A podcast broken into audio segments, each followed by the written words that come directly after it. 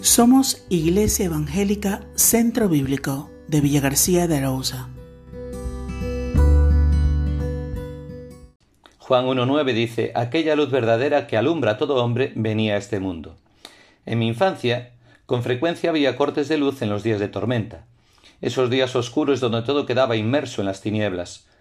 Recuerdo andar a tientas buscando una cajita de cerillas para encender alguna vela, y cuando por fin lo lograba, qué gran diferencia hacía aquella pequeña llama en el hogar. Muchos miedos se desvanecían, muchos golpes y tropiezos se evitaban. La luz tiene una importancia capital para el desarrollo de la vida. En la salud son múltiples los beneficios físicos y psicológicos que nos repercute la luz. En la economía también se han estudiado rendimientos, por ello se ajustan los horarios. Necesitamos más horas de luz para tener una mejor actividad. Pero el lugar clave en el cual la luz es importante es en lo moral y en lo espiritual.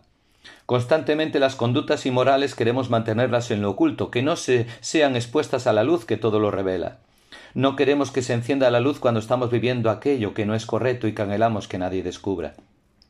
Por ello, la aparición en escena de Cristo, la luz verdadera, nos cuesta asimilarla porque Cristo revela no sólo la realidad de nuestras acciones, sino sus motivaciones más ocultas, revela nuestra maldad.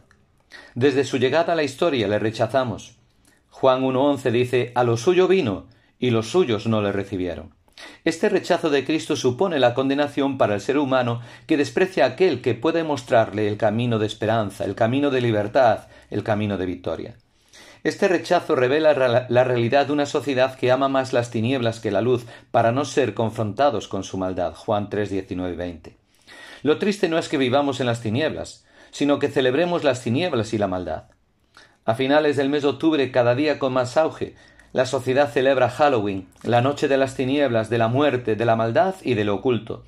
Se le reviste de cultura en la veneración de Samaín, dios celta de la muerte, hasta llegamos a pensar que no tiene mayor importancia, solo es una fiesta, llegamos a decir.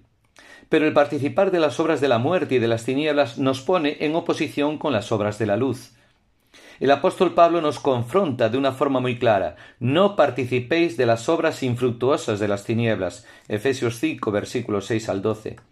Hay momentos en la vida en los cuales tenemos que tomar decisiones. Hemos de posicionarnos socialmente, o bien en el bando de la luz, o bien en el de las tinieblas.